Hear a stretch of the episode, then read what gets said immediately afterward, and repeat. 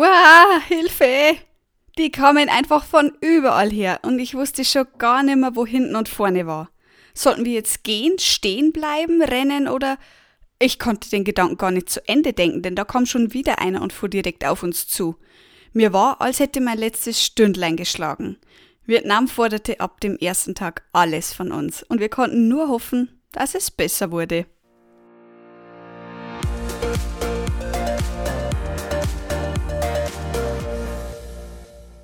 Hey, ich bin Melanie und Gründerin von Rucksack rauf und weg, deiner zuverlässigen Quelle für tolle Reiseprodukte und nützliche Reisetipps.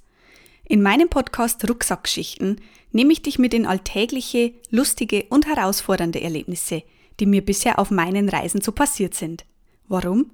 Um dir zu zeigen, dass es auch beim Reisen Hochs und Tiefs gibt und es genau diese Erlebnisse sind, die sie einzigartig und unvergesslich machen. Also komm mit mir mit und lass dich von mir in fremde Länder und Kulturen entführen. Bist du dabei? Dann Rucksack rauf und weg.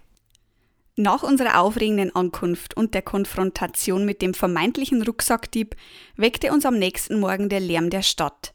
Falls du das mit dem Rucksackdieb noch nicht mitgehört hast, schalt am besten noch kurz Folge 1 ein. Darin erfährst du alles. War die City gestern auch schon so laut? Wir glauben uns erinnern zu können, dass es gestern Nacht verhältnismäßig ruhig war. Nachdem wir den Schlaf abgeschüttelt hatten, zogen wir erstmal den schweren, dunklen Vorhang vor dem Fenster zurück und warfen den ersten Blick aus dem Fenster raus. Aber weit konnten wir nicht sehen, denn wir blicken direkt zum Nachbarn rüber. Dazwischen war eine enge, vielleicht zwei Meter breite Gasse, durch die wir gestern Nacht gekommen sein mussten. Hm, Mal schauen, in welcher Gegend wir da so untergekommen waren, denn gestern war es ja doch ziemlich gruselig. Wir verabredeten uns zum Mittagessen mit unserem Kumpel, der rund 20 Minuten zu Fuß von uns entfernt wohnte. Und bis dahin wollten wir noch auf eigene Faust die Gegend erkunden. Also erstmal frisch machen und dann rein ins pulsierende Stadtleben Vietnams.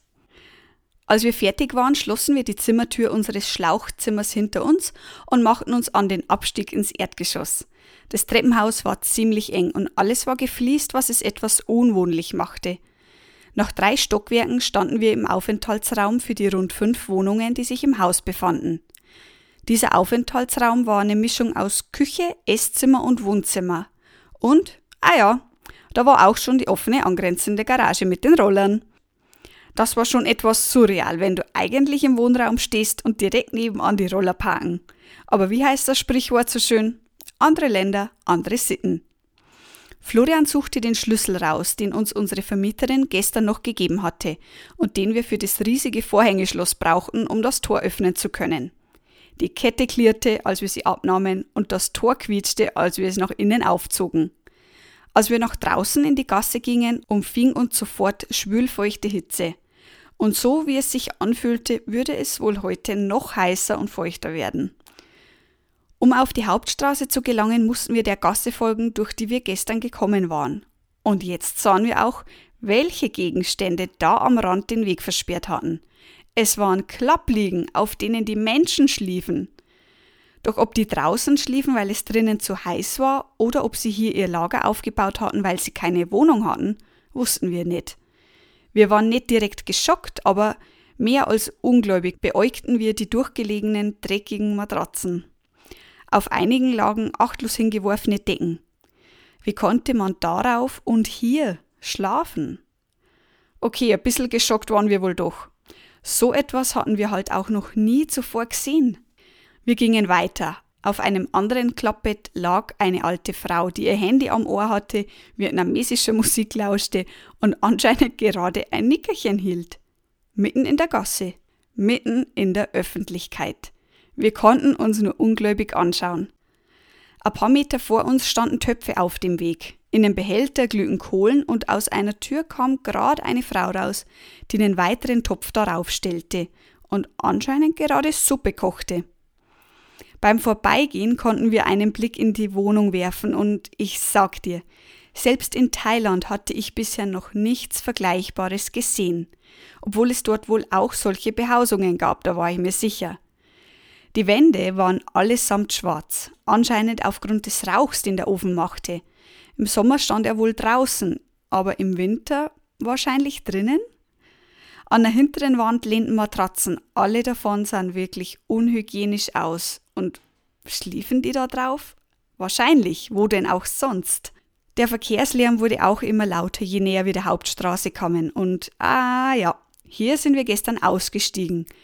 Und wo gestern nix los war und es uns eher verlassen und abgeschieden vorkam, pulsierte heute das Leben. Ein paar vietnamesische Männer saßen bei Kaffee auf kleinen roten Plastikstühlen beisammen, wahrscheinlich noch immer die von gestern. Einer davon hatte den typisch vietnamesischen langen, dünnen Bart. Der andere rauchte Zigarette und in regelmäßigen Abständen spuckten sie kleine Körner auf den Boden. Diese Körner waren, wie wir später herausfanden, Sonnenblumenkerne, die es hier an jeder Ecke samt Schale zu kaufen gab. Man fummelte die leicht gesalzenen Kerne im Mund aus der Schale, die dann achtlos auf den Boden gespuckt wurden. Sieht zu Beginn zwar etwas komisch und nicht ganz appetitlich aus, aber man gewöhnt sich schnell dran, da man das wirklich an so gut wie jeder Ecke sieht. Und am Ende unserer Vietnamreise haben wir das sogar selbst schon so gemacht. Nur mit dem Unterschied, dass wir die Kerne in eine Tüte spuckten, also fast ganz so wie die Einheimischen. Neben den Männern war ein kleiner Imbiss und es duftete zwischen dem Zigarettenrauch und den Autoabgasen herrlich nach vietnamesischer Nudelsuppe. Diese solltest du unbedingt probieren, wenn du vor Ort bist. Normalerweise kommt sie mit Fleischeinlage daher, es gibt sie aber auch immer öfter in vegetarischer bzw. veganer Form. Der kleine Straßenimbiss war allerdings nicht offiziell, sondern mutete eher privat an. Wie wir auch hier später erfahren hatten, ist dies aber ganz normal. Man verdient sich so eben sein Geld bzw. noch etwas dazu. Meistens kochen die Frauen Privatessen, stellen einfach ein paar Mini-Plastikstühle und Klapptische vor dem Eingang auf, die wir in Deutschland nur für Kinder benutzen würden, und wer mag, kann kommen, essen und zahlt dann einen minimalen Betrag. Die vietnamesische Nudelsuppe, genannt Pho, gehört zu meinen liebsten Gerichten und wenn du in Vietnam bist, solltest du sie dir wirklich nicht entgehen lassen. Völlig begeistert und fasziniert schlenderten wir so auf dem Bürgersteig umher. Ein Essen stand da, ein kleiner Laden dort, Jugendliche, die ins Handy schauen, Männer beim Kaffee trinken und Frauen, die ihre Kinder zur Schule bringen. Meine ganzen Bedenken, die ich vor dem Flug hierher hatte, waren wie vom Erdboden verschwunden. Ich konnte mir beim besten Willen nicht mehr ins Gedächtnis rufen, wegen was ich das vorherige Unwohlsein empfunden hatte. Ich fühlte mich, als wäre ich hier genau richtig. Nicht jetzt speziell in Ho Chi Minh, dieser quirligen, chaotischen Stadt, aber vielmehr in Vietnam selbst. Der Verkehr nahm zu, als wir uns in Richtung District 1 aufmachten. Wir gingen auf den Bürgersteig, als es plötzlich hinter uns möp, möp, möp, möp, möp machte. Ein Rollerfahrer konnte es kaum erwarten, uns zu überholen und auf dem Bürgersteig entlang zu fahren. Ja, hatte der denn alle Schrauben locker? Das war schließlich ein Bürgersteig und kein Rollersteig. Vor lauter Schreck wäre ich fast auf den nächsten Baum hochgesprungen. Da die richtige Straße eine Einbahnstraße war und er es anscheinend eilig hatte, war auf dem Bürgersteig zu fahren wohl einfacher als äh, kompliziert in dem Verkehrsgewusel außenrum. Und wie wir schnell lernen mussten, waren in Ho Chi Minh nicht nur die Straßen überfüllt, sondern auch die Bürgersteige. Diese wurden nämlich nicht nur zum Drauffahren benutzt, sondern auch vor Geschäften als Rollerparkplatz. Ein Rolleraufseher kümmerte sich um die sachgerechte und platzspannende Aneinanderreihung der Zweiräder, sodass Fußgänger immer ein paar Meter auf der Straße drumherum laufen mussten. Was unter uns gesagt wirklich nervig war. Denn entweder musste man sich vor entgegenkommenden Bürgersteigrollerfahrern in Sicherheit bringen, er litt einen Herzkasperl, wenn sie sich von hinten näherten, was man aufgrund des Verkehrslärms nicht hörte, oder wurde aufgrund parkender Roller automatisch auf die Straße umgeleitet. Echt krass. Wenn man das nicht mit eigenen Augen gesehen hat, kann man das auch gar nicht wirklich glauben. Die ersten Tage hatten wir uns daher auch nicht mal richtig über die Straße getraut, denn die zahlreichen Rollerfahrer und die vielen Autos, es gibt hier definitiv mehr Roller als Autos, machten das ganz schön kompliziert, nervenaufreibend und herausfordernd. Die Überquerung der Straße glich trotz Fußgängerampeln dem bekannten Crossy Road Spiel. Denn kaum schaltete die Ampel für uns auf grün, schossen die Roller, die rechts abbogen, schon Sekunden vorher los. Warten tut hier niemand.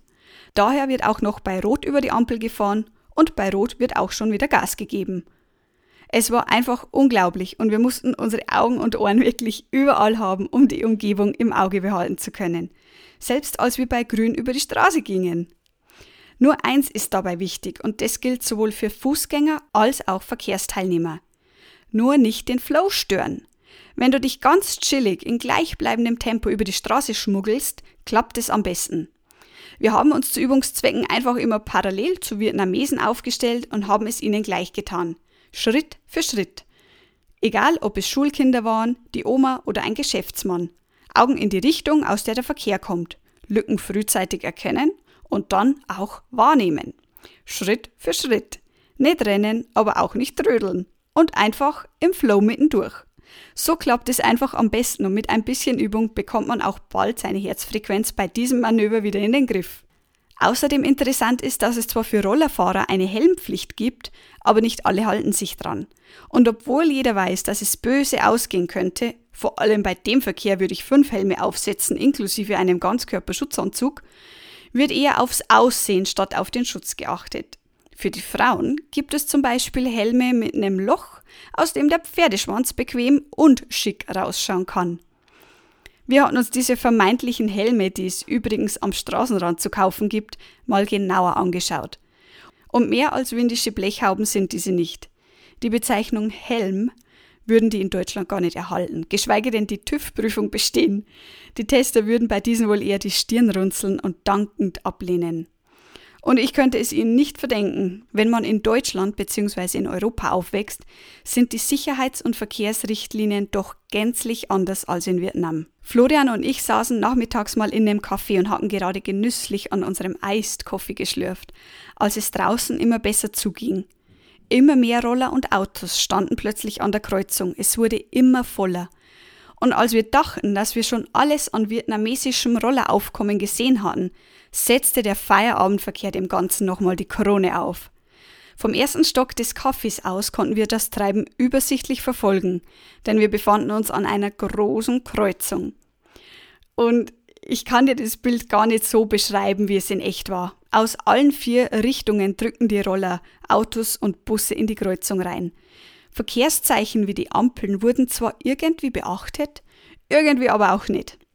Der Verkehr floss, aber es war so durcheinander, dass wir Mühe hatten, dem Ganzen zu folgen. Und jetzt hatten wir aber sprichwörtlich von dort oben den Überblick. Wer durfte wann fahren und in welche Richtung überhaupt? Ich kann und will mir gar nicht vorstellen, wie es sein muss, in einem solchen Gewusel zu stecken. Schließlich müssten wir dann nicht nur aufpassen und ausloten, in welche Richtung wir fahren müssen, sondern müssten auch noch aufpassen, dass wir weder einem reinfahren noch den Verkehrsfluss, der sich gebildet hatte, zum Erliegen zu bringen. Beides wird nämlich mit wildem Rollergehupe bestraft, das sich durch die ganze Stadt zieht. Ach ja, und solltest du dich da mal reinwagen wollen, umfallen kannst du da drin mit dem Roller auf keinen Fall mehr.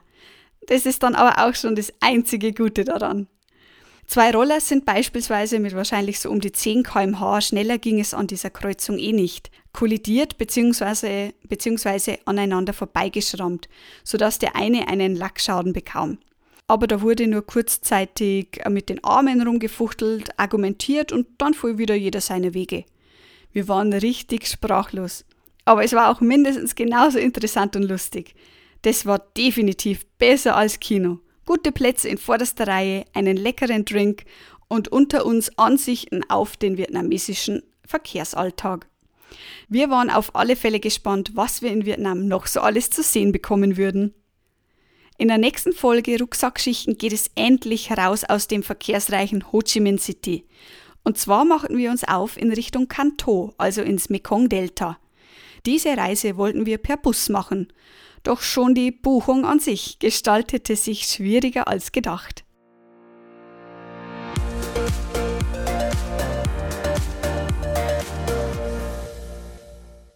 So, vielen lieben Dank an dich fürs Zuhören und fürs Dabeisein bei der heutigen Rucksackschichte. Ich hoffe, dir hat's genauso viel Spaß gemacht wie mir. Wenn ja, dann lass mir gerne eine liebe Bewertung da oder melde dich zum Rucksack rauf und weg Reisetelegramm an. Circa einmal monatlich flattern so nicht nur persönliche Empfehlungen, sondern auch aktuelle Einblicke in meinen Reisealltag in dein E-Mail-Postfach. Und wenn du auf der Suche nach klar strukturierten und übersichtlich aufbereiteten Produktempfehlungen und Reisetipps bist, dann klick dich mal rein auf www.rruw.de. Da kannst du mir übrigens auch deine speziellen Fragen rund ums Reisen stellen, gerne als Kommentar oder per Mail. Ich freue mich schon, von dir zu hören. Alle relevanten Links und Infos findest du übrigens wie immer in der Beschreibung dieser Folge.